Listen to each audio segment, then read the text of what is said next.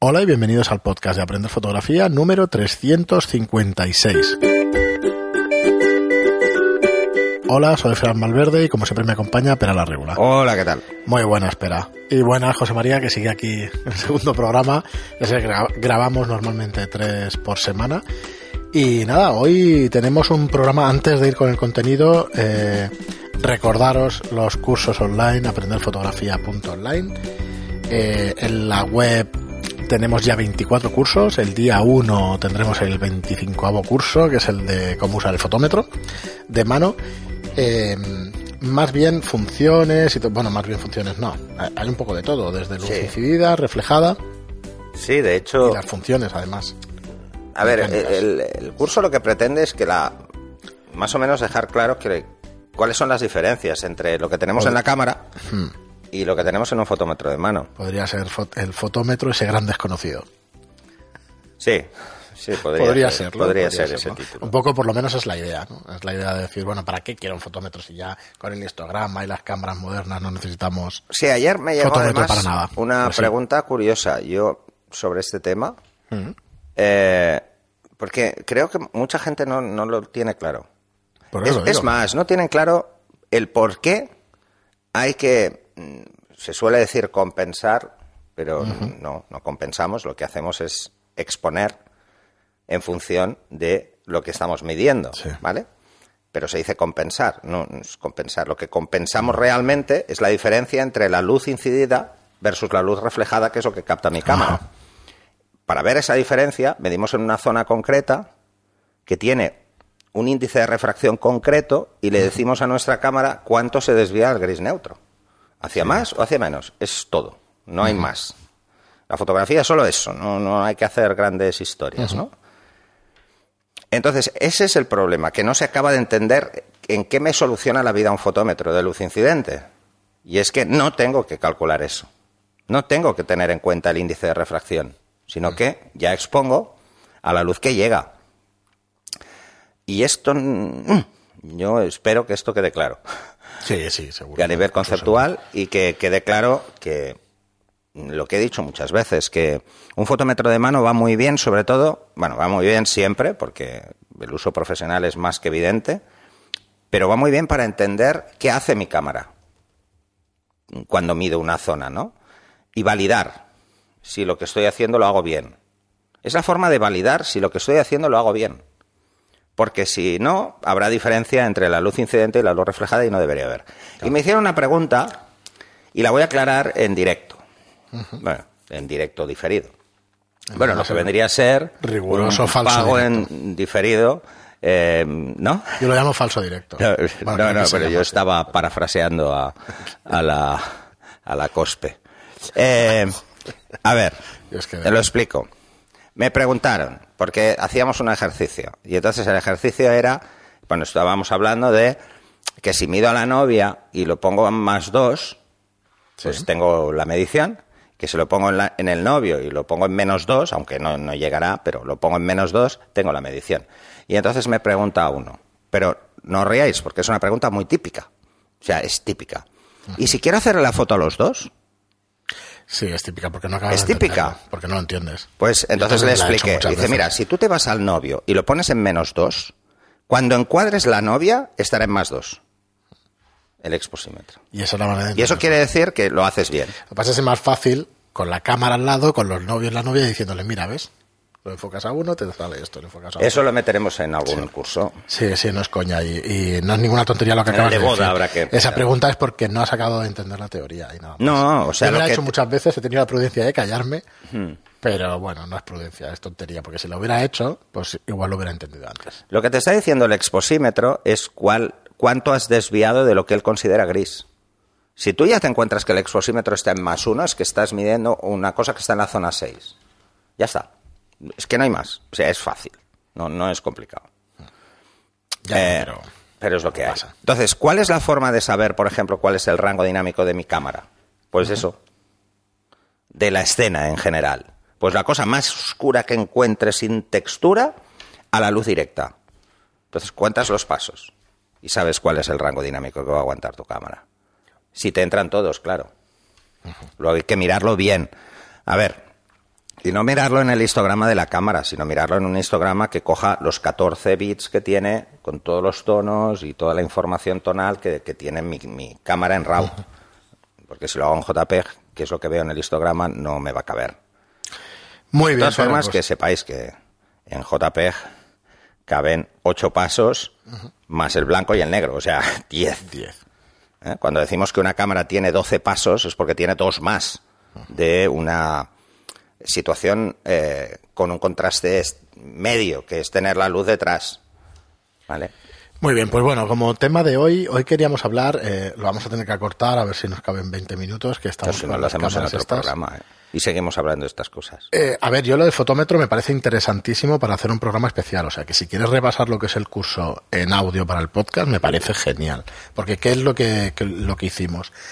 Empezar, bueno, hi- hiciste un repaso entre la luz incidida, luz reflejada, y para mí nunca está de más volverlo a repasar. Entonces, si quieres, pues mira, este programa lo aprovechamos y hacemos el repaso un poco del curso, que además lo acabas de, lo tendremos más o menos fresco y eso, y podemos Bueno, yo es que como lo he explicado explicarlo. mil veces- Te lo he explicado mil veces y te lo sabes de pe a Sí, pa. lo que pasa es que es curioso porque en el, para el curso intenté explicar cosas que normalmente no explico, porque no tienen mucho sentido, eh, pero un poco para que se entienda, ¿no? Porque hay otras funciones. Por Claro. ejemplo, hay una función que mencioné, pero que apenas explico, que es el multi.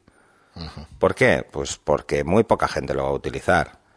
Pues entonces, si quieres, empezamos desde el principio, que es un poco la definición Pero ves, o, perdona, qué es pero la ves luz por ejemplo, el multi, el que quiere hacer flash estroboscópico, le va a ir de fábula. Pues luego lo explicamos si quieres, sí, claro. ¿Pero por qué? Porque luego hay que aplicar una fórmula para trasladar el número de destellos que caben en una frecuencia de hercios determinada. Bueno, es una fórmula muy tonta, pero es igual. Eh, y eso, pues bueno, en multi lo que se utilizaba mucho antes, la función multi, que no tienen todos los flashímetros, además es para flashímetro, no es para luz ambiente. Eh, no es para luz continua, ¿eh? no ambiente. Eh, el multi lo que hace es decirte cuántos eh, destellos te caben para obtener una exposición. Ajá. Tú le dices, oye, yo quiero eh, tener una exposición de tanto en esta escena.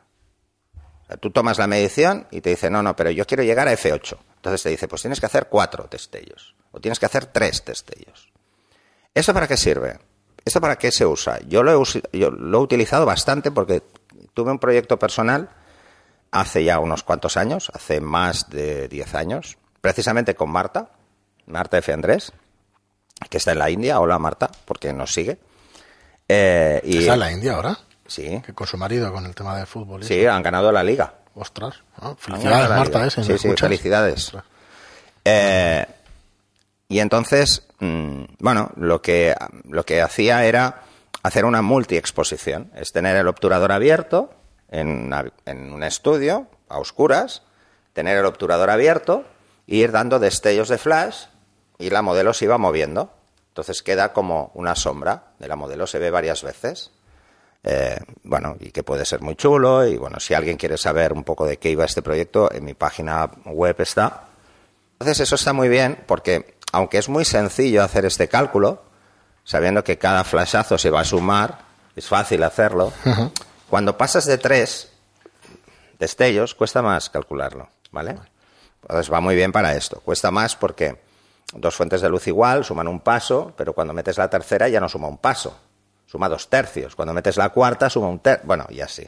Es un poco lío. Eh, y bueno, es un poco toda esta historia, ¿no? No, cuando metes la cuarta vuelve a sumar otro paso. O sea, que, que es que cuesta, me pierdo, cuesta sí. hacerse un poco la idea, ¿no? Y esto te lo soluciona el, el flashímetro.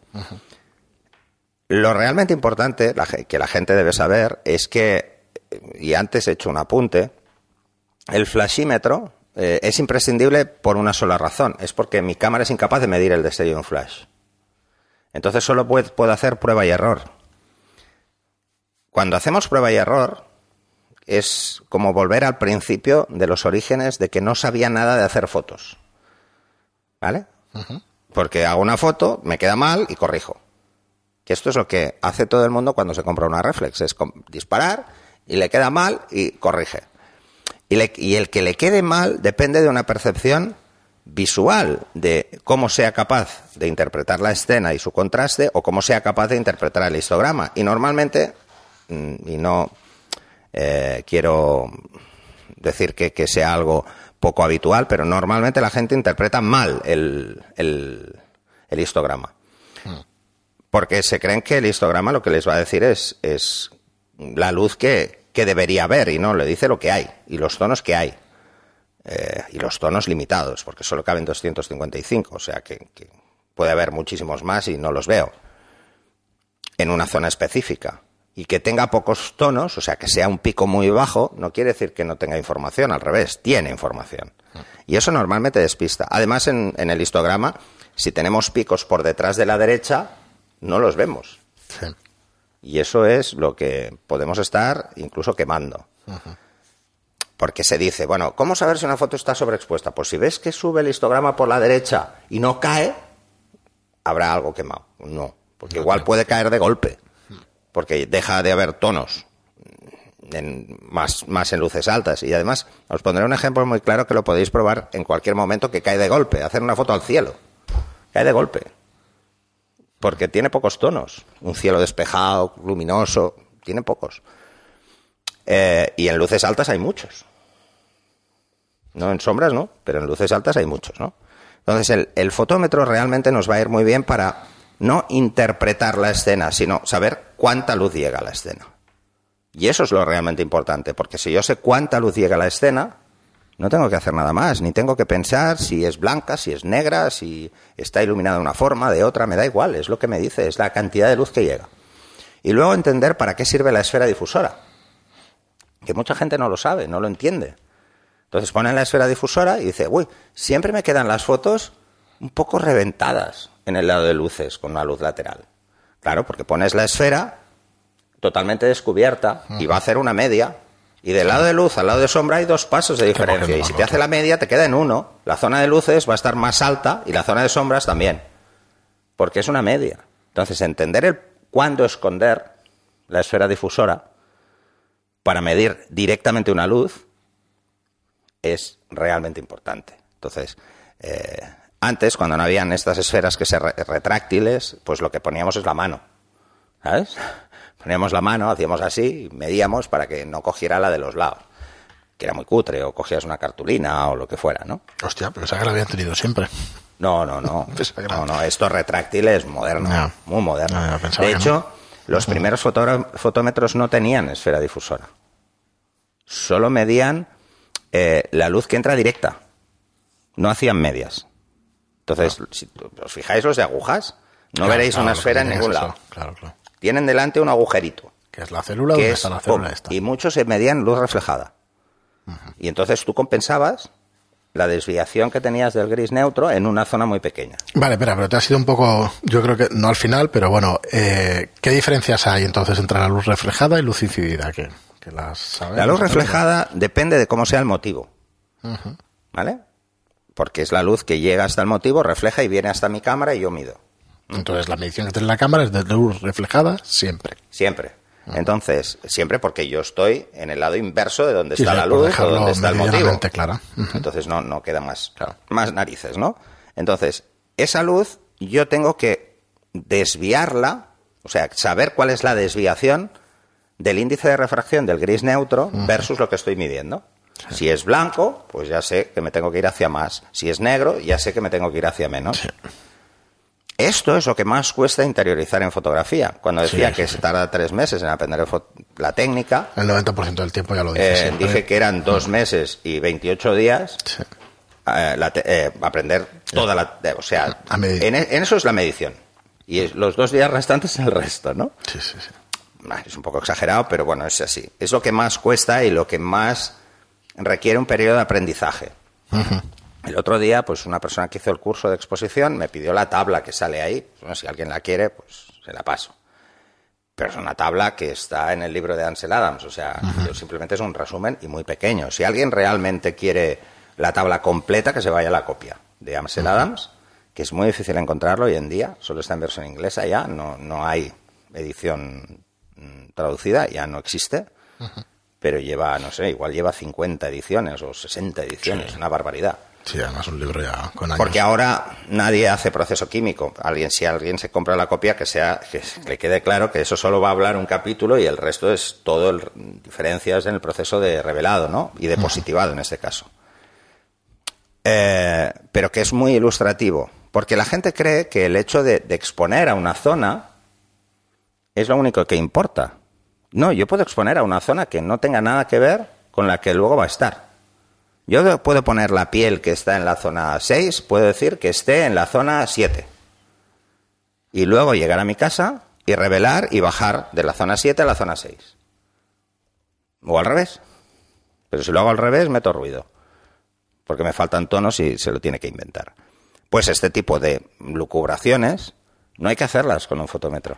Me va a decir dónde, cuánta luz hay y cada cosa estará en su sitio. Entonces, si he utilizado un fotómetro, no me voy a tener que preocupar de esto. Y si voy a utilizar un fotómetro y lo que quiero es aplicar una desviación fija porque me gusta sobreexponer ligeramente y luego bajar, porque sé que hay más tonos y tal, aunque es un poco ridículo esta idea de, de que siempre es mejor porque tenemos más información tonal, pero bueno, luego bajamos y la estamos quitando otra vez, o sea que Claro. que tiene un sentido relativo. Eso es lo que pensaba yo de sentido común, pero nadie decía eso. Dice, bueno, pues vale, A ver, pues a si yo subo un paso y paso de 8.000 tonos a 16.000 tonos, cuando luego llegue a mi casa eh, y me vaya al revelador y baje un tono, vuelvo a tener 8.000. Pues te digo que es mejor hacer la exposición de primeras, ¿no? Claro, de entrada es más ágil. Empezar. Si expongo directamente es menos tiempo que voy a estar Sí, pero incluso técnicamente no es que esté perdiendo información, sino que esa parte de ahí, no sé, es que no, no acabo de entender eso del derecheo. Que tenga más información me parece estupendamente. Yo, si queréis que os diga la verdad, eh, pese a que pues, se puede montar aquí una No, no, revolución, que no, que pasa nada, es mm, el derecheo. Yo lo entiendo a la gente que no se ha preocupado en medir nunca. O sea, que dice, bueno, voy a medir, pero solo voy a medir luces altas y me olvido del resto. Bueno, en químico también había gente que solo medía sombras y no hacía nada más. O sea, esto va a gustos. O sea, mm, pero a mí me parece un acto de vagancia. Que luego además lo pagas porque tienes que en postproceso corregir todas tus fotos y de forma diferente, porque nunca vas a tener las luces altas en el mismo sitio, a no ser que hagas fotos en el mismo sitio. Claro, esto es un poco el Es problema más, que pensar una cosa, que es una cosa que ya explicamos. Como no hagas bien siempre la medición, luego va a pensar, ser distinto. pensar en lo del curso de expo- que hablamos de, de- de iniciación. Pero si yo salgo a la calle y tengo el sol a mi espalda y hago una foto y ya veo que es F8250, ¿para qué voy a derechear la siguiente foto? Si es que va a ser F8250. Por eso, que no sé, no sé en qué sentido es derecheo hay- para coger más información, pero luego para rebajarla. Sí, pero hay un pequeño problema en esto. Espera, que nos van a lanzar una pregunta. Espera, espera, espera un momento que explico esto. Hay un pequeño problema en esto. Yo puedo derechear lo que creo que son las luces más altas y equivocarme. Y si me equivoco, eso lo pierdo, porque lo he reventado. He reventado una parte de mi foto. Dime. Yo tengo entendido que el tema del derecheo es para ganar tonos en las sombras. No, da igual. Porque si luego restas para abajo, Sí, pero una vez que bajas, Ya tienes menos ruido. en las sombras y puedes hacerlo mejor que... Ese era el sentido, que tenías menos ruido, ¿no? Bueno, a ver, no. El ruido, no. A ver, vamos a olvidarnos. Lo que es malo siempre es subexponer. Eso es malo. Una zona de sombra sobreexpuesta tiene un problema cuando bajas, que desaturas. O sea, porque bajas la luz, que es la intensidad de todos los colores a la vez. Entonces te saturas más. ¿Vale? Entonces, mucha gente le va a pasar que cuando juega con la solo con la luz, con la exposición, la foto cambia. Conforme voy bajando, va saturándose más. Entonces, porque no lo bajamos solo una cosa. No decimos, vamos a bajar solo luz. No, no. Si bajo luz, bajo colores. Esto es así. Bajo el rojo, el verde y el azul a la vez. Cuando juego con la exposición, los bajo todos a la vez. Entonces, si los bajo, se van hacia negro. Entonces, da lo mismo. Si tú dices, ah, no, a ver, hay que entender cuándo exponer y cuándo no. Es que ahora nos saltamos, por ejemplo, técnicas que son clásicas de toda la vida. Nos saltamos no solo técnicas, sino nos saltamos accesorios. Yo quiero hacer una foto de un paisaje extremadamente contrastado, porque tengo el sol por detrás. Sí. ¿Vale? Y entonces, claro, tengo que exponer a luces y a sombras. Pongo un filtro degradado de densidad neutra. Eso con el digital se ha olvidado porque Se ha haces dos exposiciones, fácil, rápido, pero O claro, hace no un te bracketing. igual, ¿eh? Sí, y lo de bracketing también se ha olvidado un poco. Se ha olvidado. Sí. Entonces, ¿por qué olvidamos estas cosas? y las cámaras los tienen, los tienen igual, ¿eh? No, no, igual, igual. las Todas las igual. cámaras hacen bracketing. Todas. Sí, sí, sí. ¿Vale? Más Hasta las pasos, pero sí. Sí, tienen, sí. Todas hacen bracketing. ¿Pero por qué no lo hacemos? Por comodidad, porque Oye, a nos hemos el vuelto tiro, más hago- mantas. Hago, bracketing y ya está, pero sí, sí, no, sé. utiliza. Eh, Es igual que vamos a hacer una cascada para hacer el efecto seda, ¿vale? Y en vez de tener más o menos calculado a qué velocidad discurre la cascada, o calcularlo, que no es difícil, porque hay una cosa que se llama gravedad, 9,8 metros por segundo, o sea, no Sí, hay aceleración ahí, o sea que va a caer siempre igual. Sí, no, no va a cambiar Pues solo mucho. pensamos un momento y decimos, ah, vale, pues ¿qué tiene? ¿5 metros? Pues bueno, ¿qué quiero? ¿Que quede totalmente seda? Pues tengo que calcular cuánto tiempo tarda desde salir arriba hasta abajo. Y ya está. ¿Qué hay? Es verdad. ¿10 metros? Ah, vale, pues un segundo. Un segundo, sí. Ya No está. mucha historia. No hay historia. O sea, que quiero que además, si hago un segundo, lo que está más calmado se verá normal, no se verá seda. Pues estas cosas se nos olvidan porque no nos gusta pensar. O sea, hemos el paso a digital no es como la cámara hace Nah, más cosas, voy a pasar de pensar. No, o sea, esto es como cuando llegabas a, a la clase de, de matemáticas con la calculadora y te decía el profe, bueno, a ver, vamos a hacer logaritmos, vale. Pero sí, más que nada porque es una parte de toda una fórmula o lo que quieras. Pero tienes que saberla hacer a mano. Porque si no, no vas a entender el por qué usas la calculadora. La usas para ir más rápido, pero no porque no lo sepas hacer. Entonces, claro, en, en la EGB la calculadora no entraba en las clases. Cuando llegabas al instituto, hostia, Empezaba, pues igual sí. entraba a partir de segundo, tercero, Sí, uh, se empezaba. Y en la facu constantemente. O sea, nadie iba a mano, "Eh, vamos a hacer una integral. Yo no, porque era un coñazo. Vale, porque tiempo. No, no tenías tiempo físico. Entonces, al final, pues bueno. Eh, ahora, dile esto a un físico que coja una calculadora, igual te envía la mierda. Porque ahí sí tiene error. Fíjate, una vez con un amigo discutíamos, no, pues si tienen error. Digo, ¿cómo va a tener error? Dice, sí, ¿Calculadora? tiene error. El cálculo de decimales, pues, ¿cuántos cabe? Por ejemplo. A ver, es como eh, decir pi. ¿Cuántos decimales Sí, sabes de pi? 3,14, 15, 9 y Yo sabía 23. está. Ya no. Bueno, nunca me lo he aprendido. Y son un huevo de decimales. Sí, sí, son unos cuantos. Pero normalmente la gente sabe 5, 4, Sí, yo eso. 3, 14, 16. Bueno, es 3, 14, 15. 15, 9 y ya está. Y el Y resto. puedes seguir. Yo antes me lo sabía de memoria. yo Pero, hasta nueve y eso no ¿sirve de algo? No. ¿Sirve de algo saber la gravedad a cuántos metros por segundo? Me recuerdas a Sherlock Holmes, No. que no sabía que la Tierra daba vueltas alrededor del Sol porque decía que no servía para nada. No, porque hay, hay, hay Entonces una premisa básica. ¿para qué voy a ocupar mi cerebro ¿Para qué voy a ocupar mi mente en cosas que no, no tienen ningún valor para mí? No, pero esa que acabas de decir de la gravedad de la cascada, pues es No, pero, clara. pero esto es un ejemplo muy tonto. Sí, Dice, pero- a ver, pero es bastante oye, si quiero hacer una foto aquí y el sol está aquí, ¿a qué hora tengo que venir para que esté aquí? Coño, y que no es difícil. ¿No sabemos cuántas son las horas de luz? ¿Cuál es el arco? Sí, no ¿Nos hace falta una app para esto, de verdad? No, no. Es que la gente va con una app. Pero si es un poco No, pensar. y además, oye, estate segundos. 10 minutos antes y 10 minutos después y ya está, que no creo que falles demasiado, ¿sabes? No. Entonces, sí, tienes toda la razón. A ver, nos dicen cuando hay un eclipse y a qué hora empieza y a qué hora acaba. Gente no necesita una app, ¿no? ¿O sí? Sí, sí, fue un tonto. Bueno, ¿Verdad por que no? Porque ya eso, te lo han dicho. Y aún se te la utilizas. Pues lo tal. otro, mira, ahí. eh, Si es que además puedes saber a qué hora sale el sol y a qué hora se pone cada día. Bueno, es igual, pero- pero es, un ejemplo, ¿no? Pues el fotómetro es exactamente lo mismo. Sí, te sirve para después poderlo pensar. Sí, Es para-. Mides luz incidida, que no sé si hemos llegado porque quedan dos minutitos. Pero vamos, lo Mides la luz incidida y ya te, ya da directamente la exposición. ¿Qué tienes que poner? Cosa que en la cámara tengo que saber, pues, cuál es el índice de refracción del motivo al que estoy midiendo. Y además De hecho, puedo medirlo mal.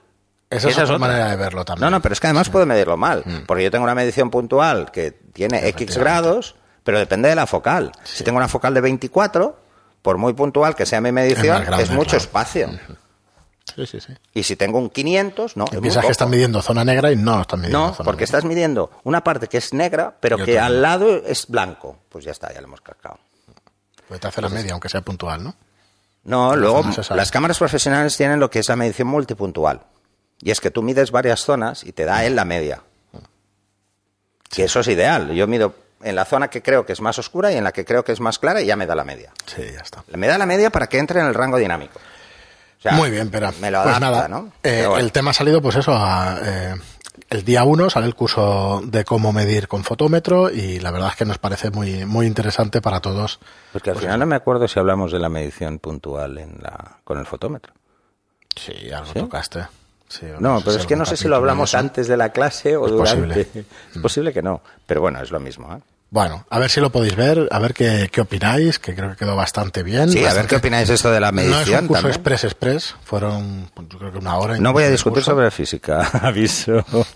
No, porque no, lo porque a dirán, no, discutir pero depende de la aceleración, depende de tal. No, no voy a discutir sobre eso. No hace falta. Muy bien, pues nada, muchísimas gracias a todos total. por estar ahí. Muchas gracias por vuestros comentarios de 5 estrellas en, por vuestras reseñas de 5 estrellas en iTunes y por vuestros comentarios y por vuestros me gusta en iBox. recordad que estamos también en Spotify Además, en la y que sí que tenemos aceleración. y que tenemos Telegram también. Yo voy a la mía. Vale. No, no creo que se corte aquí lo que tenga no. margen, pero No, eh, alguna ha parado ya. La Nico. No. Sí, la parado. es posible que haya saltado la batería, sí, porque yo ya sé que no dura la hora entera No. con la. Pero Los bueno, es programas no llegan. Es probablemente porque esté utilizando algún componente. Ahora, ahora de otra- dependemos de la cara. Algún componente de otra marca. Dependemos de la así. Canon. Algún componente. ¿Cuántos minutos llevamos? marcas.